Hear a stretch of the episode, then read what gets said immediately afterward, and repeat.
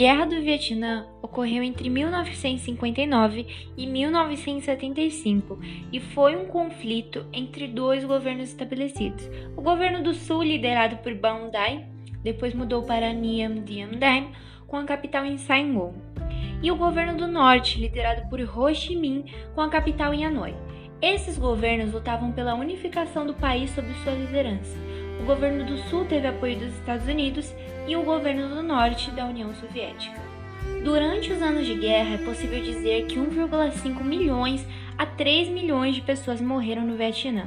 Além disso, o conflito ficou marcado por cenas de violências contra civis que chocam o mundo e pelo uso de armas químicas pelos Estados Unidos, o que causou grave contaminação do solo e que até hoje afeta o país. Bom, em meio à guerra, alguns soldados acabavam gravando seus dias, e um deles foi David, com seu relato. Me chamo David, tenho 20 anos e sou soldado do lado sul. Hoje é 23 de setembro de 1962. Acabo de pegar esse gravador na base e nele deixarei mensagens à minha família. Minha mãe Jane, meu pai William, meu amor Mary e minha filha com três meses de vida. Faz cinco meses que estou em terras vietnamitas lutando pelo meu país. Se me perguntarem se era isso que eu queria e procurava para minha vida, eu teria que responder que não. Há dois anos eu terminei o meu ensino médio e há seis meses fui convocado a vir. Não pensei duas vezes. Estava desempregado e o exército me prometeu ótimas condições. Eu nunca havia pego numa arma, não sabia como se atirava uma granada ou o que fazer quando ver o inimigo. E de repente, em menos de um mês, aprendi tudo isso. Aqui qualquer homem perde a essência da humanidade e começa a se comportar como animais.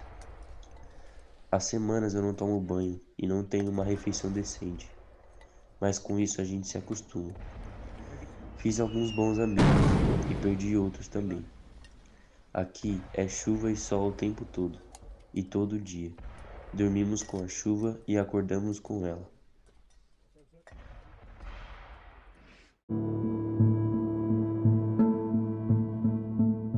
Um dos motivos que levou o exército americano ao chão foi justamente o clima do Vietnã úmido e quente. Os vietnamitas estavam acostumados com isso, já os americanos não. Soldado David Ingalls, dia 25 de setembro de 1962. Hoje tivemos um pequeno impasse. Encontramos um pequeno grupo de vietnamitas. Abatemos todos com sucesso. Não me orgulho nada disso, mas prefiro a família deles chorando do que a minha. Em contrapartida, Recebemos hoje a notícia que o batalhão vizinho foi massacrado durante a noite. Sobreviventes dizem que foi de repente.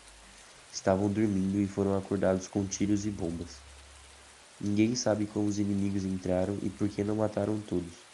Mas esse é o tipo de notícia que funciona como uma faca de dois gumes.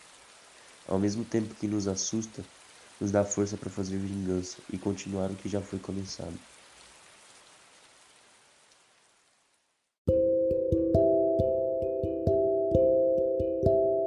Vietnamitas usavam uma técnica antiga e muito inteligente durante a guerra. Eles utilizavam uma espécie de túneis, chamados de malhas subterrâneas, que eram basicamente túneis gigantes que eram escavados com as mãos ou com a ajuda de pés, atingindo até 20 metros de profundidade e 120 quilômetros de extensão.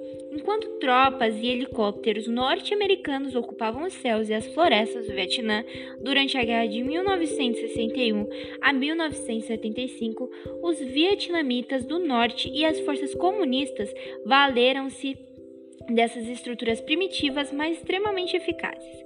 Cada malha subterrânea podia abrigar milhares de pessoas por períodos que podiam durar vários meses. Aliás, haviam túneis que se estendiam até debaixo das bases inimigas, criando entre os americanos a lenda dos fantasmas vietcões. Eles apareciam de repente, disparavam rajadas de metralhadoras e simplesmente sumiam.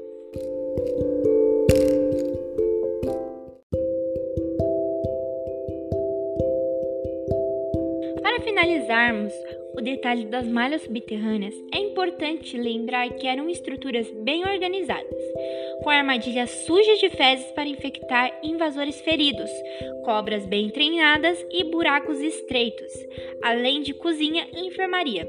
Essas podiam ser acessadas pelos moradores das aldeias a fim de conquistar a simpatia e o apoio popular tinham as merchências, que eram acessos escondidos dentro de córregos no interior das casas ou em seus quintais, que uniam os túneis com a vida exterior.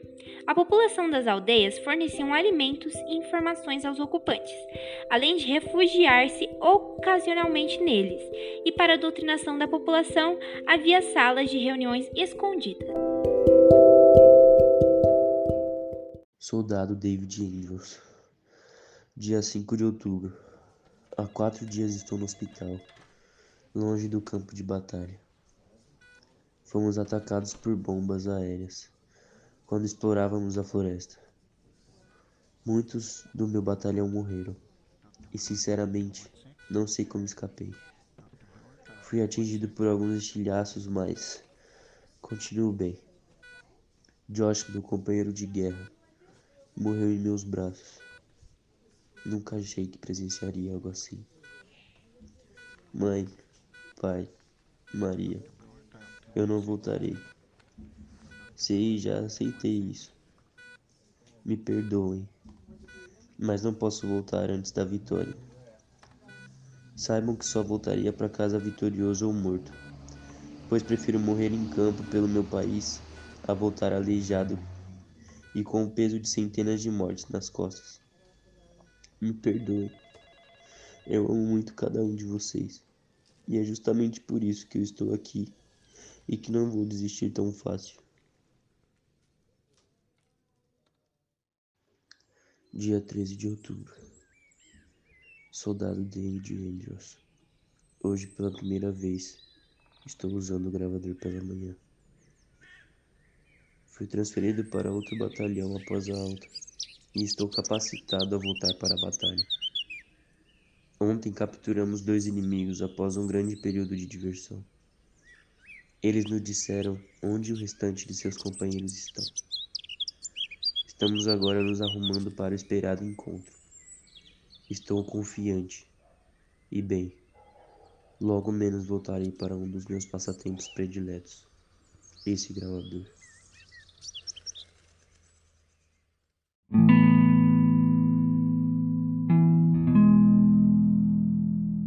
Bom, este foi o último relato de Andrews.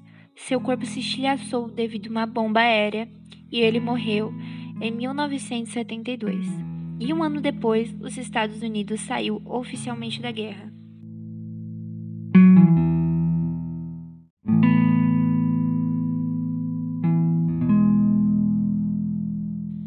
Um dos motivos dos Estados Unidos sair incluem-se o governo ditatorial as polêmicas envolvendo os ataques às pequenas aldeias, além do grande uso de armas químicas que até hoje influenciaram a saúde dos vietnamitas.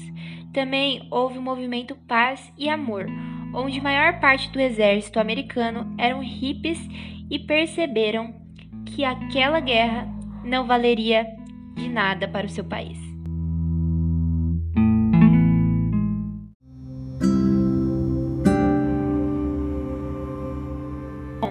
Essa guerra terminou com o lado norte sendo vencedor, já que o lado sul enfraqueceu com a perda dos soldados americanos.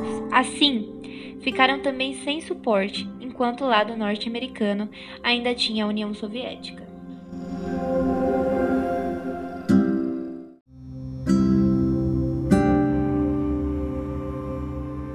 Com a morte de David Andrews e a volta dos soldados americanos, todas as famílias puderam ficar com os rádios de seus respectivos parentes. E não foi diferente com a família de David. Porém, durante muito tempo, eles permaneceram calados.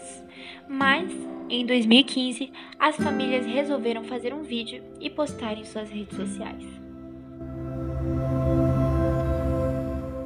Bom, eu me chamo Jane, tenho 80 anos e fui casada por um ano com David. Nós nos conhecemos na escola e naquela época era bastante comum passar o resto da vida com o seu primeiro amor. E sinceramente, era só o que nós queríamos. Nos casamos pouco tempo depois do colégio. Fomos morar com seus pais, pessoas de bom coração que aceitaram e ficaram mais ansiosas que a gente quando descobrimos a gravidez de Maria. E David era uma pessoa tão sorridente. Sempre me lembro de sua energia contagiante. No colégio, ele era o mais engraçado. Era muito romântico também. Fazíamos muitas coisas e conhecemos bastante lugares juntos. O meu favorito, com toda certeza, era o cinema. Íamos frequentemente com a família. Os amigos e nós estávamos ansiosos para levar Maria ao cinema também, mas não deu tempo. Infelizmente, ele foi chamado para o exército quando nossa pequena tinha apenas três meses.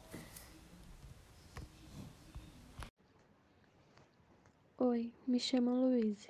Não tenho muito o que dizer. Não conheci meu pai. Não tenho nenhuma memória com ele. Mas sei que ele foi um homem bom. Ele morreu lutando ao lado do seu país e sinto que ele fez a coisa certa.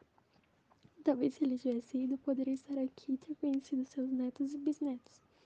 Eu só tenho uma coisa que lembra meu pai. E isso é essa carta. E nela ele fala sobre o seu amor por mim. Sobre como ele queria ter ficado ao meu lado ao invés de ir. Desculpa, é, acho que eu não consigo falar sobre. Eu me lembro da angústia. Da angústia de não ter notícias e do alívio de responder uma sequer carta. Foram tempos difíceis. E logo após a notícia de sua morte, eu perdi a sanidade. Tinha muitas esperanças e passava os dias pensando em como seria a sua volta.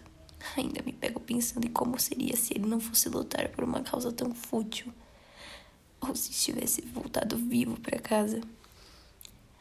Tínhamos planos para Maria, planos para o futuro. Éramos o típico casal apaixonado.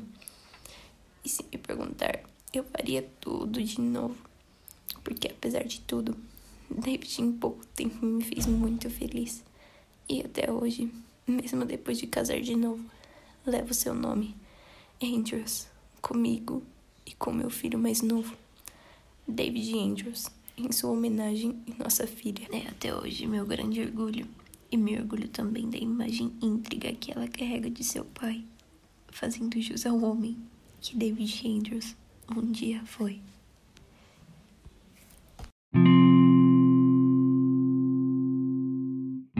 Este relato mexe muito com quem está escutando, foram muitas vidas perdidas que poderiam ser poupadas, muitas famílias destruídas, porém, são histórias passadas.